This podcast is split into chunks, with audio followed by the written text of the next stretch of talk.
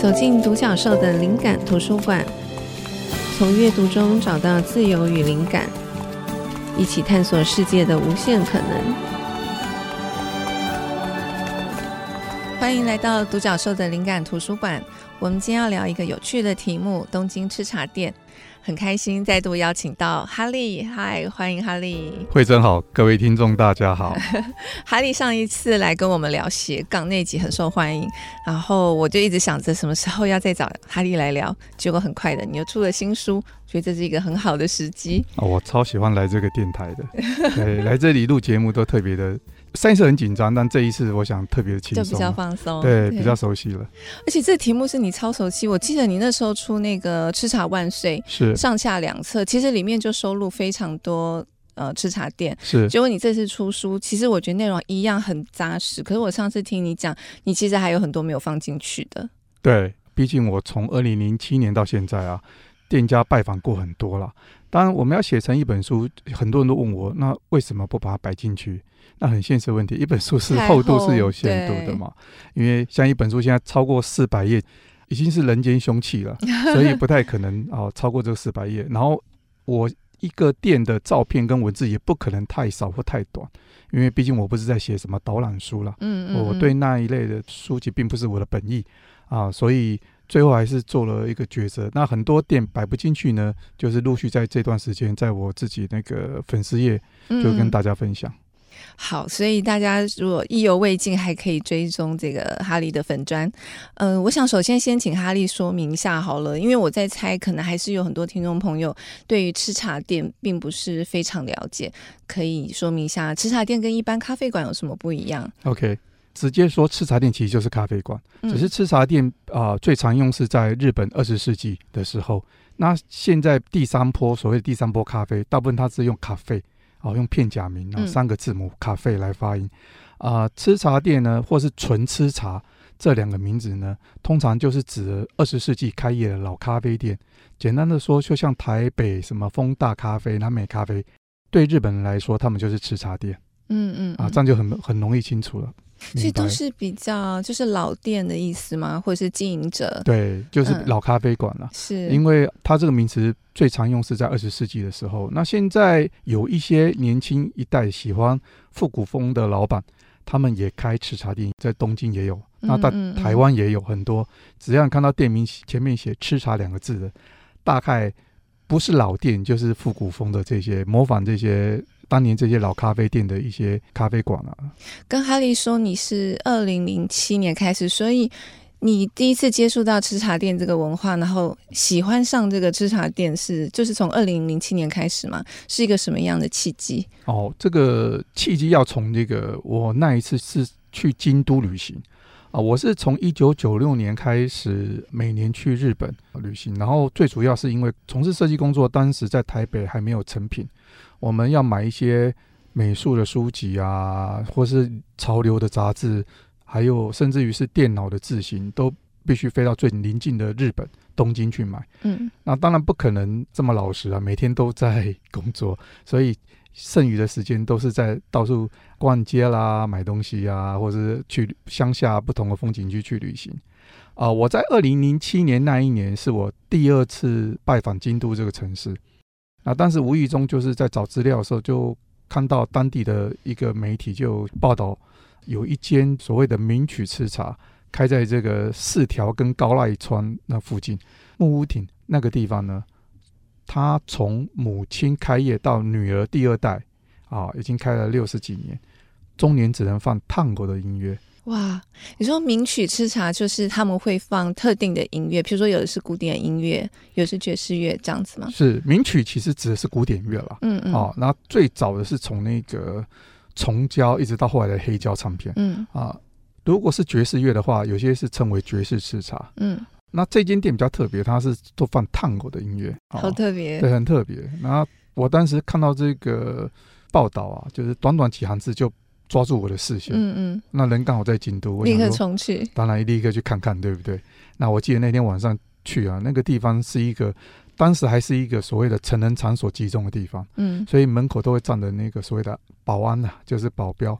哦，对，但其实他们人都很好啊，就是你不是他们客人，他们一眼就看得出来了，嗯他们不会去骚扰观光客。嗯，然后我就走一走，在那个小巷子里找到那间店，门一推开啊，就传来那个烟味哦，然后咖啡香，还有那个烫我的音乐。好像进入不同的时空，完全不一样。它那个椅子都是红色的那个天鹅绒的椅子，嗯嗯，然后每个座位跟座位之间的屏风是那种铸铁断敲的那种铁屏风，哇。哇，墙壁是那木头雕刻跟大石块那种，好像电影场景哦，对，非常像，甚至还有壁炉哦，嗯嗯，哦，我当时就是被那个好像回到那个一九五零年代的感觉，嗯嗯因为台湾没有这样的文化，当时就被吓到了。嗯后来在里面呢，偶然就是有一位日本客人就跟我搭讪，然后呢就聊起来，知道我是观光客啊，来自台湾，他就问我说：“那你有没有喜欢日本的哪个歌手？”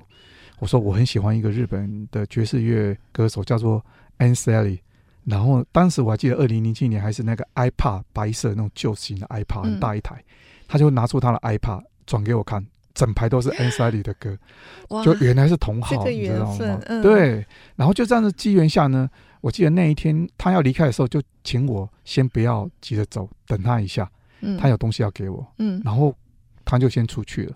过了十五分钟左右呢，他就手上哦、呃多了一个那个书店的那个袋子，然后里面装了一本那个京都的导游书。嗯然后他全新的，原来他刚刚跑去那个书店去买书了。然后呢，他就打开之后呢，在里面呢有特别有那个几页在介绍吃茶店的地方，他就把一些店呢用笔把它圈起来，告诉我，好有心哦，他说这是一位年长的先生，不，他很年轻，当时他是在京都大学的那个研究所。嗯我后来找到他的找到他的资料，的确有那照片，我一眼就认出来，嗯而且当时我有拍下他的照片，嗯。照片有放在《吃茶万岁》的下集最前面。对，然后他当时就把那些店家圈起来，告诉我这些都是所谓的吃茶店，也都是他很喜欢的店。嗯如果我喜欢这间店的话，啊，建推议我可以去看看。对，嗯就接下来在京都的那几天的旅行，我几乎都在跑这些吃茶店，嗯嗯，就因为这样子，就偶然机会就爱上了这个东西。嗯然后这也是我开始写作的契机了。我二零零七年回来之后，一直想找台湾有没有类似的饮食场所，但我发现台湾的老咖啡店其实不多对啊。当时我还没有发现太多，而且风格跟日本的所谓吃茶店不太一样。我反而发现台湾有一个行业跟它很像，叫做冰果室。嗯，所以嗯二零零八年开始，我拜访全台湾各地的冰果室，长达五年。那是你第一本书，对不，我在遥远的冰果对，室，当时出版的时候，我在序上面就有写，说我是最早是因为喜欢上日本的老咖啡店，才开始在台湾找这些冰果室。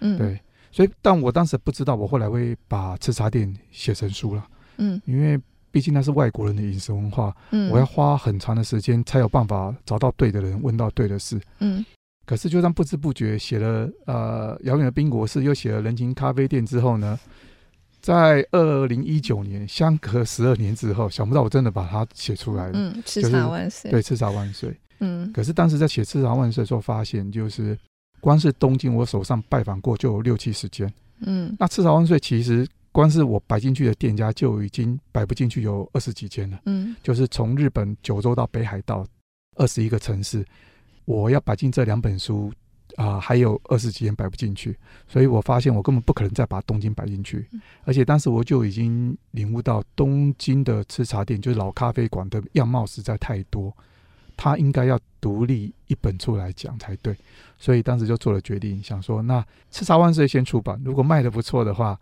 嗯，半年后就是那个我再出版这个东京篇啊。结果等到现在。结果半年后遇到那个疫情，疫情，嗯嗯。就一直等等了三年多。哇，哈利去过的吃茶店好多，所以后来你去旅行的这个行程，是不是多半就是都会以吃茶店为主？但是你最主要要去的地方是这样吗？是，的确是这样，但也不是这样。我跟各位解释一下，其实去吃茶店其实没有大家想象的这么消耗时间跟体力，因为对我来说那个兴趣。第二个，我去一家店家，其实待的时间都蛮长的，就是至少一小时以上，看得出来，因为我是去是享受的，如果我是急着写书，其实我花两三年就可以写完了。嗯，但我一直把它当做一个我很珍惜的兴趣啊。嗯、所以，因为写书其实不缺我一个人啊，因为日本很多人在写这一块，台湾很多翻译书，所以我就觉得说，那我先享受再说。然后我去吃茶店，其实我是有安排，例如说早餐时间、午餐、晚餐，我都在吃茶店吃饭。嗯这样我就不用特地再把时间空出来，对不对？嗯，嗯。这样你想想看，一天就至少去了三间喽。嗯、对，没有错。那你想想看哦，我为什么这么喜欢去吃茶店？你去一个陌生的国家旅行，不管你去日本有多少次，刚去第一次或者是去很多次，你在不同的地区有不同的吃茶店有不同的面貌。嗯。所以你进去这个吃茶店里面去用餐、吃早餐、吃午餐、吃晚餐都好，你可以同时观察里面人哦。平常最普通、最平时的生活状态，嗯，然后他们的食物、饮食文化，还有他们的装潢，这些老店的椅子啊、装潢都是跟着时代脉络。进去里面好像去一个历史博物馆，所以一个吃饭时间可以同时一举数得啊，可以做很多事，满足一个旅行者的好奇心。所以对我来说，这其实一点都不是负担了。嗯，那你想想，如果一天三间，你再加个点心，好不好？那也没有什么，对不对？嗯，所以一天时间其实是很轻松的事。对，这刚好就是我接下来要问哈利的。那我们先休息一会，等会再回来继续聊。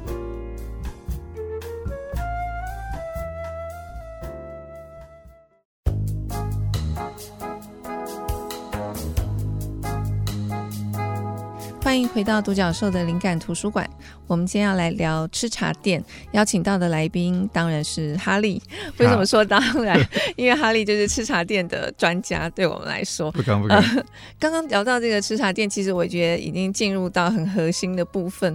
因为老实讲，我对吃茶店是很不熟悉的。是。因为哈利也认识我跟轩嘛，知道我们两个就是喜欢那种很可爱，然后现代明亮的地方。所以是一般的吃茶店，我觉得平常不是我们会走进去的地方，尤其像你说有。些地方就是烟雾弥漫啊，然后我们会却步。可是我看哈利的书，然后听你讲吃茶店的有趣的部分。我这次看你的书，我也贴了很多的 memo，就跟轩讲说，我们下次去东京，我们就要跟着哈利的脚步去拜访这些地方。是，对。然后我觉得很有趣，是我不知道。同时，可能当音乐吃茶店的这个文化很丰富，可是我觉得另外一方面也是因为你的眼光，我不知道是因为你设计师的背景，还是你本来对一个题目你有兴趣，你就会钻研的非常深。总之，我觉得你看东西看的很多层面。譬如说，我看你介绍吃茶店，就跟一般的这种情报志很不一样。你会介绍很多它里面的，不管它的器具、它的装潢。他的家具、他的餐饮等等，甚至你还收藏很多火柴盒、对。杯垫、杯垫，对，就是我觉得有很多的趣味在里头，所以所以这个部分可以请哈利聊一下，你在吃茶店你看到的这些细节。嗯，是，呃，我觉得可能跟我自己。从事设计工作的背景有关系了。我们进去一个店里，其实大部分人感受都差不多。嗯，我们会喜欢这些复古的老空间啊，都会觉得它有温度，然后它有疗愈，甚至于会让人安心。只是因为我刚好有受过一点训练，所以我比较能够具体讲出或看到什么东西吸引我啊。那大部分的人其实一样被吸引，只是他没有办法一时突然间讲出来，差别在这里而已。嗯，我觉得每个人感受都差不多。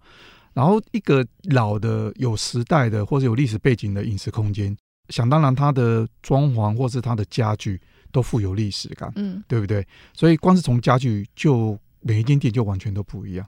在日本的吃茶店哦，就这些老咖啡店，它有一个很特别的地方，就是他们每一间店哦，里面的用的椅子都是量身定做为那间店，嗯，他们没有买现成的观念，嗯嗯。那我觉得。当然有可能是那个时代背景啊，就是二十世纪下半的时候，就五零年代到八零年代，当时的装潢的风气很盛，所以他们椅子觉得，与其去买现成的，不如直接交给装潢的设计师量身定做。嗯嗯。所以我去过每一间吃茶店啊，时间就有时间不同的椅子。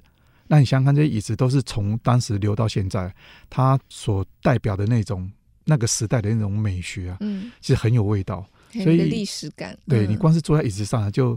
爱不释手，手一直摸，你知道吗？我甚至于自己还带那个尺啊，量尺去量他的沙发有多高，每一间都去量。嗯，对，还蛮变态的。我记得有一次被老板看到，老板露出很奇怪的表情。说这个客人在干嘛？对，呃，然后我就快点拿出一个笔记本，拿一支笔，假装在画图。他说：“啊，原来在画图啊，就是怕被人家误会是变态。”对。诶，那我可以请哈利跟听众朋友，嗯，我觉得要你挑几间是有一点困难，但是还是请你试试看能不能 是从你的新书里头选，比如说两三间分享给听众，因为我猜有很多听众朋友可能还没有体验过吃茶店的魅力，可不可以借着两三间让他们体验？诶，不同的吃茶店可以感受到什么样的迷人的风景？好，那如果要我来挑的话，呃，我先介绍这个银座有一间叫 West，嗯啊，West 就 W E S T 那个 West，嗯、啊，这个叫 West，West 它其实是一个洋果子吃茶室，它其实本身是做甜点。啊，现在是做法式甜点，但他在最早期战后的时候，一开始呢，他其实是名曲吃茶，就是刚才我们提到里面有放这个高级的这个古典音乐啊，嗯，所以你现在进去他的店里面呢，他在银座，他进去那个 West 啊里面的时候啊，你会发现他的左手边有个柜子，里面放的都是这个重胶的唱片，不是黑胶，是黑胶之前在一九五零年代之前那种重胶的唱片，嗯，啊，全都是古典乐。然后旁边还放了一个莫扎特的大的雕像，就是代表他当时背景的历史。但知道人并不多啦，大部分都觉得只是一个装饰，因为柜子也是锁着。嗯但如果你对这一方面有狂热的，像我这样子的话，你进去就嗅到那个味道不太一样。那这个 West 它有一个特色，就是它进去你付一个甜点配饮料的组合的钱呢，他服务生穿的这个白衬衫跟有那个背心连身的 One Piece 那种制服啊。很好看，然后他就走到你桌边呢，拿了一个木头特制的盘子，上面放了各式甜点，那你选一样甜点，嗯，对，然后你就可以点一个甜点，那点一个饮料，喝一个下午茶，跟朋友聊个天，非常舒服。而且它每一个座椅啊，它是那个绒布的沙发是驼色的，然后呢，在沙发的那个脖子的地方会放上那个我们以前很复古那种枕巾，有没有？白色的那种蕾丝的枕巾，嗯、对对对，就是。你进去里面店里面呢，然后你就会感受到一股那种五零年代到七零年代那种高级会客室那种感觉，很舒服，而且它的价格不贵。啊、嗯，它价格非常实惠。如果要跟台北的很多所谓的知名的甜点店相比，它实在太便宜了。是，我觉得那种氛围的营造真的是方方面面诶，就是它很多元素，包括你说这个服务生的这个穿着打扮，然后你说这些定制的这个座椅，然后它端上盘的这个仪式感，或者说它的陈列，我觉得是这些所有的元素加起来会呈现一种很独特的一种时空的感觉。它只要有。一个环节不是，我觉得那个堆积的东西好像就会打折。对，这就是我觉得这是日本最特别的地方。我们常常在讲饮食文化，饮食文化。嗯、那一个店有没有自己的文化？其实，在台湾我比较少感受到这件事情。嗯，但是在日本，我就很明显在这些老店里面感受到所谓的一个店的文化。那店的文化是完全是经营者自己很刻意、很用心去经年累月去累积去。制造出一个 SOP，而、那个规则就是待客的规则，会让你觉得哇，非常的舒服跟疗愈。对，就是你花那个钱，并不是只是喝一杯咖啡、吃一块甜点而已，嗯、它同时会让你感受到，就是这一个时刻是属于你私人个人的，完全被尊重的一个疗愈的时刻。嗯、我们常常说咖啡时光，咖啡时光就在讲这个时刻。哎，真的，因为我刚好最近在读一本书，它有讲到日本文化的这种。主客之间，它有一个专有名词，但我忘记了。就是在讲这种待客文化，不是单方面的，就是说啊，客人最大，或者是说哦，这个店主想要给你什么就给你什么。他说这个待客之道是主客之间共同完成的，就像他们的茶道跟花道是这个设计者跟鉴赏者一起完成的。所以我觉得这确实，刚刚哈利讲的，我就想到啊，这个东西真的是可以从这个角度去看到他们的。文化的每一个环节，每一个领域，包括吃茶店，对，也是这样，没有错。像我记得很深刻，是有一次是在那个清景泽，清景泽有一个很老的饭店，超过百年的饭店，当然、嗯、有一个吃茶室。那吃茶室早上呢，我是冲着他的那个法国吐司啊，嗯，而去的。那法国吐司很有名。然后这间店也是约翰南龙非常喜欢的店，嗯、因为约翰南龙生前听说有好几年都来清景泽度假避暑。他时常在这个饭店出入，然后这个饭店我记得在他这个吃茶室的，他那个是很大的玻璃，所以可以看到外面的树林，很舒服。那一天是阳光射进来，然后冬天，可是外面都是枫叶，很漂亮。然后呢，我在吃那个法国吐司的时候啊，不小心，叉子掉在地上。嗯，等我弯下去准备要捡起来的时候，突然间发现那个四十几岁中年的侍者穿着制服，已经在我身边拿一个干净的叉子等着我，头抬起来，嗯，告诉我说啊，这个是干净的叉子，然后跟我讲没关系，常常会这样子。嗯嗯，你就觉得哇，我你完全不知道，原来他们都站得远远的，默默的在关心，对，默默在。观察的每个客人有什么需要，嗯嗯，啊，我在加点食物的时候也是一样，我头只是抬起来而已，他立刻就到我旁边问我有什么需要吗？嗯嗯，但平常他离你远远的，嗯，我常说就是这种一个服务业自己所刻意营造出来的文化，这个东西其实是很有魅力的，它不会因为说物价上涨或者是其他的种种原因就会让你的生意受挫，那是很难的事情，嗯，因为你的客人可能在这里制造很多美好的回忆。他们有一天会再回来，对，我觉得这是他们日本人在做服务业这一块非常厉害的一一点。对，所以我们一直在说细节或是细腻，其实我觉得就是从这种小地方看出来。是，对，好，谢谢哈利，我们再休息一会。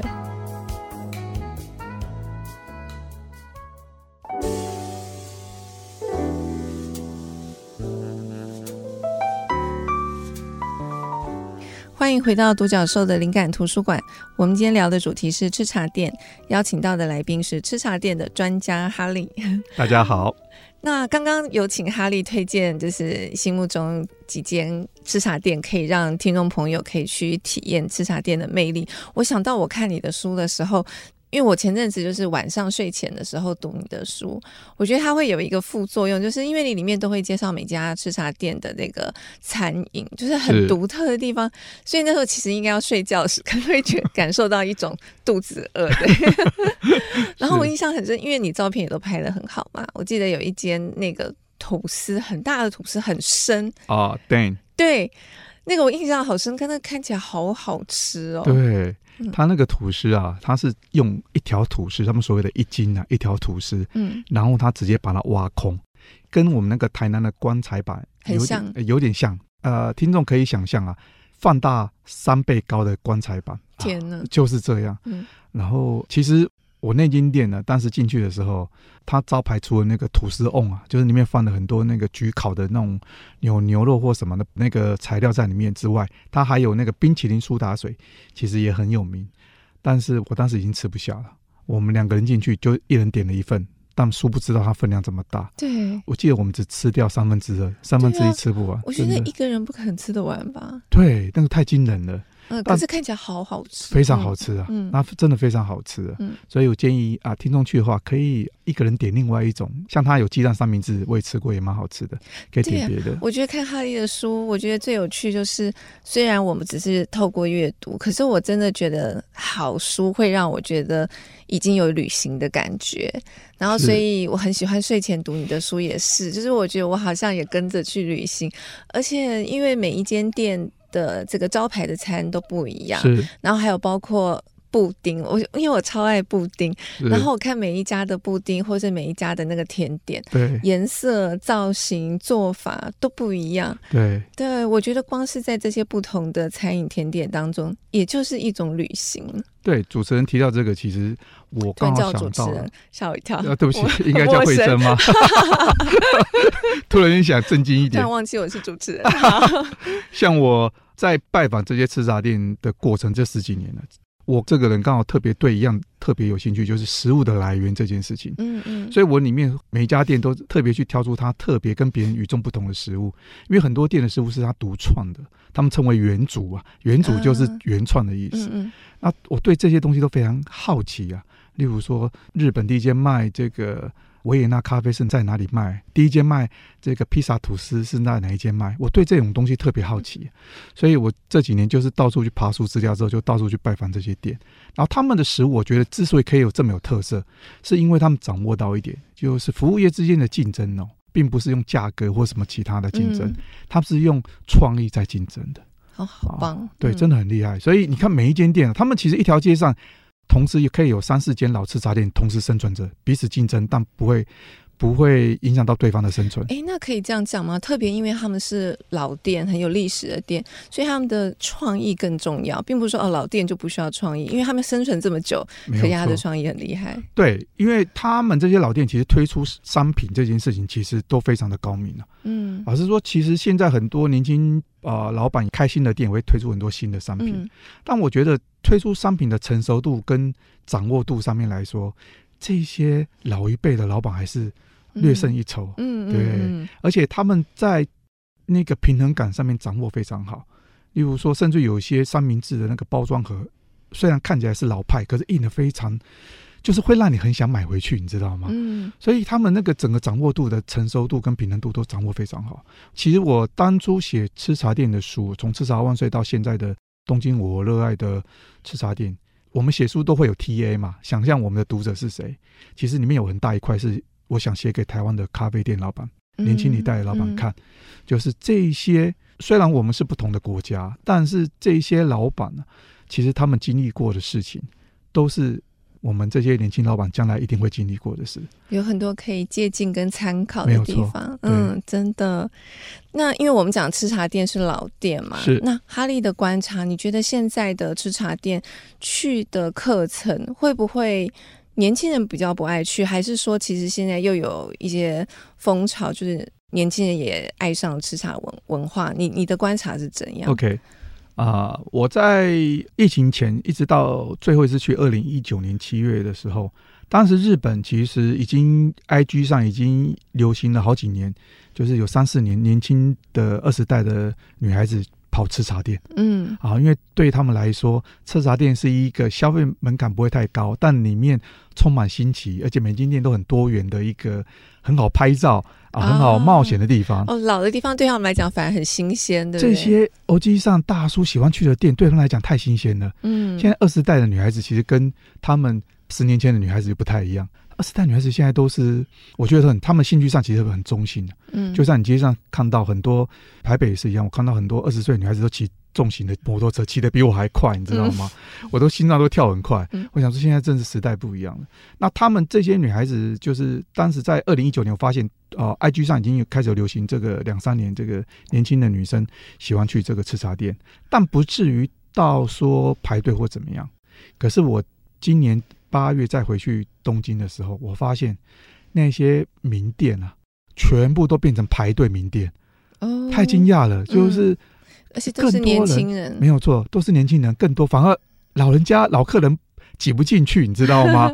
就变成他们可能要一大早就来吃早餐或什么，嗯、要不然挤不进去。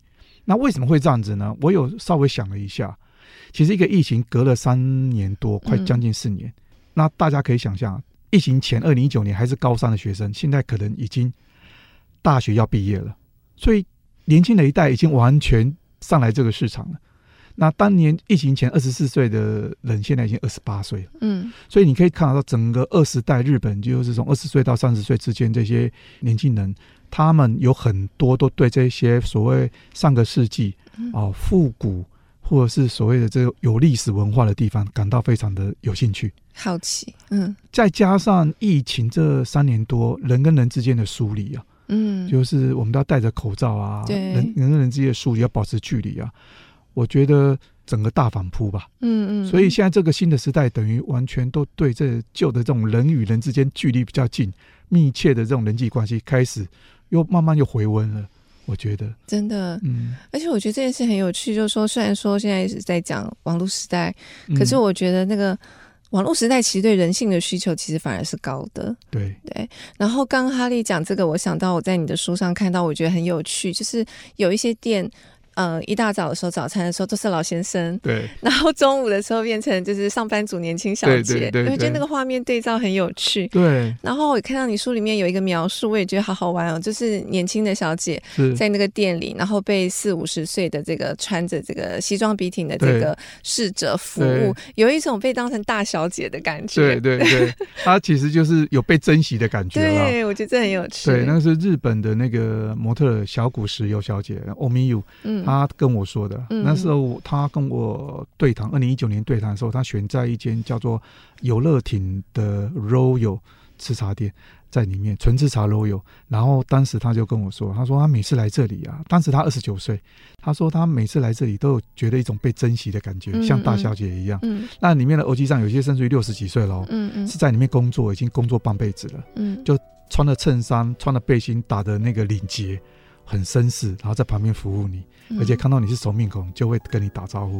嗯、他说那种感觉是很棒，真的耶，这感觉真的很棒。嗯、然后，呃，我刚刚是不是说，就是这种比较老的吃茶店，是我可能平常比较没有摄入，比较不了解，不会进去。但你书里面有一间，我跟轩一看我就觉得很喜欢，的 Only。OK，OK，它 好可爱，就是从外观看就很可爱，有种复古的可爱感。然后你介绍它的那个那个设计，我也觉得很厉害，就是它有一个圆弧的角度，对，然后室内也是对照着它这个户外的这个设计感，嗯、就是延伸进去的那种那种设计也非常讲究，就是。我觉得有一种复古的可爱的感觉，那种就是像我跟轩这样子的课程会很喜欢的，但他进去就是吃茶店，对。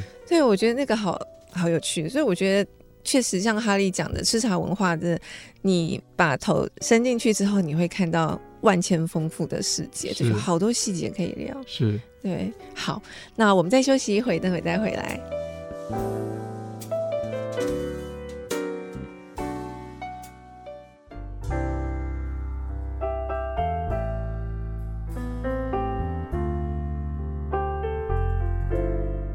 欢迎回到独角兽的灵感图书馆。我们今天聊的主题是吃茶店，邀请到的来宾是哈利。那呃，很快我们聊吃茶店，就是很多话题可以聊，但是已经来到最后一段。我想要请教哈利最后一个问题，就是你去过那么多吃茶店，是你去过最多次的吃茶店是哪一家或者哪几家？我去过最多次的吃茶店，其实还蛮多间的，但我有点算不太出来，但都不同目的去的。嗯嗯。那我可以快速的举例一下，例如说像浅草有一间也叫皇家，也叫 Royal，浅草的 Royal，那间是吃早餐很棒。嗯。所以我去浅草开始啊，他从早我记得好像早上八点就开始了。嗯嗯。然后他的早餐，我跟各位推荐，你去吃过一次早餐，你就觉得台北的 brunch 实在太贵了，嗯、因为他那个皇家里面呢。的装潢就真的是很皇家，嗯、就是很，我觉得很像那个老饭店的大厅的那种咖啡店一样。哦、对，然后里面的早餐很丰富，它有厚吐司、有优格、有沙拉，什么都有，就一份这样子。然后它早餐我记得有几种选择，所以我在住浅草的时候，常常早上就会跑去这里吃早餐，很享受。从这里展开一天，就精神抖擞啊。嗯，对。然后呢，还有另外一间是银座的琥珀。嗯，银座的琥珀，我呃，他因为老板已经过世了，不过他在二零一八年之前，他是被称为全日本最老的咖啡职人，因为他二零一八年去世的时候一百零四岁了。嗯、然后关口一郎先生，那这间店我去很多次，是因为啊，他这间店其实可以抽烟，所以烟味很重，但是他开在银座七丁目那个地方很方便，最重要是关口一郎先生在日本咖啡史上有很重要的地位，包括我们现在冲这个咖啡这种。珐琅壶啊，鹤嘴的珐琅壶就是他发明的。然后我去拜访他的时候，二零一五年，我印象很深刻，因为这个店已经是名店了，甚至于美国的杂志啊，CNN 啊都来报道。但是他对观光客还是非常的客气，跟其他店不太一样。其他店如果观光客太多，太打扰他们，他们可能会禁止摄影啊，或或禁止采访或很多事情。但这间店，关口一郎先生从来不会。嗯。我相信很多听众如果去过，就有这样体验。关口一郎先生生前，如果看到他在店里，你想跟他合照，他都没问题。嗯、那我记得二零一五年去跟他合照的时候，他甚至于觉得说外面的阳光呢、啊、拍起来比较好看。嗯，他坚持要走到外面。当时他已经一百岁了。嗯，然后呢，里面的服务人员就请我等一下，就等里面工作告一段落，就一字排开，手牵手，保护他到门口跟我拍照。好，好感人哦。嗯，然后那个。他的侄子叫林不二彦先生，林不二彦先生呢，他侄子后来接手这个店之后，我又去拜访他，然后呢，我又跟他说说啊，因为那个这个关国一郎先生已经走了，然后呢，当时我在那个 Shopping Design 杂志有连载过这个专栏呢，当时是拍他，然后我想要将来的书里面有可能需要。用到您的照片，嗯，就他跟他老婆很亲切的招待我，嗯，然后那天晚上就是还是对我非常客气，而且跟我解释他的咖啡机的种类怎么样，所以我对这间店非常的喜欢。嗯，所以我现在每次只要回去东京，我还是会想再回去。嗯，对，我觉得有时候旅行或者是重返一个地方，我觉得重点好像都是为了人呢。对，嗯，我觉得呃，吃茶店，我们说吃茶店就是咖啡店嘛。我觉得咖啡业啊，这个行业从我很多年前写人情咖啡店到现在，常常都会被问到一个问题：说一个咖啡店的生存的最重要是什么事？嗯嗯，我觉得只有两件事，排第一是老板投不投缘，第二才是咖啡味道合不合嘴。对，嗯嗯嗯，对我来说是这样。好，谢谢哈利。那呃，我们还是会来到这个推荐书的单元，先请哈利推荐。好。呃，今天我要推荐的书呢，当然我们谈的是咖啡，对不对？嗯嗯，一定跟咖啡有关系呢。嗯、那我先自肥，就是推荐，当然是推荐我写过另外两本，嗯、一个是台湾老咖啡店的人情咖啡店，嗯，啊，是讲台湾二十世纪的那个老咖啡店的故事；另外一本是吃茶万岁，就是这个我们这一次出版这个东京篇的前作，上下两册。不过他现在听说已经快要绝版，不好买啊。然后接下来我要介绍另外两本书呢。一本是叫做《日本纯吃茶物语》啊，《日本纯吃茶物语》这本呢，它这个作者很特别，他叫做啊三枝内辽先生。三枝内辽先生呢，他是一九八四年生，然后他拜访日本四十七都啊三千八百间吃茶店，而且不含连锁店哦。然后他在二零一三年的时候出版这本书，就呃《日本纯吃茶物语》。但很遗憾的是，他在那一年就因为事故而过世了。嗯。结果这本书在二零一三年出版之后呢，一直卖了很多年，卖的非常，反应非常好。七年后呢，这个日本出版社呢，就是不但啊决定啊整本本来是部分彩色、部分黑白，决定内页变全彩再版，而且呢啊，因为日本的刊物啊或杂志通常对这种考究很在意，所以对于已经闭店的店，其实通常不会再刊登。嗯啊。但是为了尊重作者生前的这个努力跟整本书的平衡，他们在这些已经不在营业的店家上面加注啊，以歇业，嗯，但一样照原貌重新再版，七年后重新用全彩的方式重新再版。然后呢，台湾的出版社买下这本书，出版社也把所有的照片的版权都买下来，嗯，照他原来的模样，包括封面重新再版，好吧？对。然后各位可能不知道，就是台湾的出版社在买日文书的时候，其实通常只是买内页的文字，嗯嗯、图片其实另外还要算钱，一张照片多少钱，嗯、而且通常不便宜，嗯、甚至于封面还要另外再花钱。所以很多出版社其实是只会买内文，不会买封面或是内页的照片。然后这本书是完全就是如实跟日本一模一样的，在台湾出中文版。所以每次看这本书，我就觉得说，哎。又好像看到一个，就是跟自己类似，就是很热情某一样事物，然后会一直往前去追寻的一个背影。然后另外一本书我要介绍的是这个啊，叫《咖啡家族》，京都六曜社传承三代的人情滋味故事。这本书是由一位叫华山聪一位记者写的。那京都六曜社这一间咖啡店，只要是喜欢去京都的人，多半都已经去过、拜访过这间店。台湾人非常喜欢。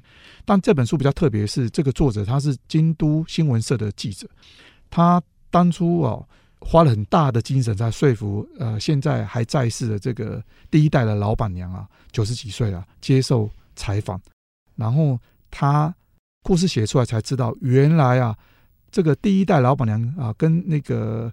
已经过世的第一代老板了、啊，他们最早认识的时候是在一九四六年，当时中国的这个沈阳啊这个地方认识的满洲国啊。后来因为日本战败啊，他们颠沛流离啊，好不容易隔了两三年才回到日本相见。那整个根本就是像是那种大时代的爱情故事，你知道吗？我才知道原来这间店的背景有这么这么精彩。然后呢，他这本书除了采访第一代，还采访第二代跟第三代。不同世代的口述，所以你从这本书里面看到三代不同的经营者，他们用第一人称在叙述他们对咖啡业跟他们接班过程的这些故事，我觉得是很有趣啦，甚至于中间还是有一点矛盾跟冲突啊，就是不同世代之间的看法。对，我觉得很值得一看。对，那接下来最后这一本啊，叫做《京都吃茶记事》，这个作者是田中庆一啊。田中庆一这本书其实一开始啊、我看到封面的时候，呃，因为它封面太可爱了，我以为是一个轻薄的一个导游书，京都咖啡店导游书啦。但一打开开始读，就发现更不是这么一回事啊，就是差点被这个封面骗了。这个作者啊，他其实他在京都啊，他花了很长的时间，从二零零一年开始啊，到处拜访、爬书资料，还有拜访口述，他把所有京都这一些。所谓的咖啡店，所有的经营者全部采访过，甚至于把他们历史爬书出来，还画了一个这个年代的关系表啊，放在书的最后面。嗯、简单的说，如果你很喜欢京都这个城市，也很喜欢日本的吃茶店呢，你看这本书，你会发现根本就是京都吃茶店的这个年表跟这个族谱啊，就是非常非常震撼。就这本书很值得一看。我突然觉得，我觉得今天的主题啊，会让我想到两个字，就是敬意。就是对这些店主，对日本文化一些重视细节的部分，觉得很钦佩。然后我也觉得，就是有时候我觉得我们聊不同的主题，有一个主题如果勾起我们的兴趣，然后我们愿意去探索、去体验、去了解它，其实我觉得人生就突然多了很多很多的乐趣。对，所以我觉得这是一件很棒的事情。好，那我自己要分享的其实是三本书，第一本当然就是哈利的新作嘛，我热爱的东京吃茶店。谢谢。这我们刚刚聊很多。我相信听众朋友应该也觉得这本书一定要买，就是非常有趣。然后我另外要分享两本书，第一本叫做《东京古民宅咖啡》。嗯，我今天分享这两本书其实都有一点时间了，我不确定还容不容易买得到，就是听众朋友可以去找找看。那《东京古民宅咖啡》是川口叶子写的，川口叶子就是听众朋友可能有听过我介绍他，就是在聊咖啡那一集，因为我非常喜欢他的一本书叫《推开咖啡馆的一百个理由》，我我很喜欢川口叶子的文笔，我觉得他的文笔很优美，然后有一种哦说不出来的气氛，就是会立刻被他带到，好像。就是去品味那个空间的感觉，就是非常非常舒服。我觉得这就是散文作家的魅力。那这本书当然他就是介绍很多古民宅咖啡嘛，就是老店咖啡。那那些老屋在他笔下都非常有味道，而且因为川口叶子照片也都拍得很好，其实就跟哈利的书一样，就是文字跟图片，我觉得都有很多可以去享受的地方。然后每一篇文章都可以。咀嚼很久。另外一本是跟阅读有关，叫《东京书香咖啡馆阅读手帖》，那书名很长。那它里面其实就是顾名思义，就是在讲啊。有很多书的咖啡馆，其实就是兼具书店跟咖啡馆功能的这些咖啡馆。然后里面介绍这些咖啡馆，也是我觉得每一家我都很希望我可以去。然后当然我希望他们现在还存在。譬如说有一间咖啡馆，就是里面的菜单都是用这些跟作家的这些作品有关的。譬如说他会重现这个村上春树《世界末日与冷酷意境》里头的描述过的这个早餐，他重现它。然后譬如说有的咖啡馆，他是会很注重这个客人。可能他需要写字，他的灯光的那种角度，就是这些咖啡馆都跟书有关，都跟阅读有关，然后都非常迷人。所以这本书也是我珍藏，然后我也是读很久这样。好，那我们今天大概就聊到这边。我觉得这个主题其实还很多意犹未尽的地方。是，那没有办法聊到的，就请读者们就是自己可以去读书。对，那希望以后还有机会的话，我们可以继续今天这个话题。谢谢哈利今天来上节目，谢谢。谢谢，谢谢，谢谢大家的收听，拜拜，拜拜。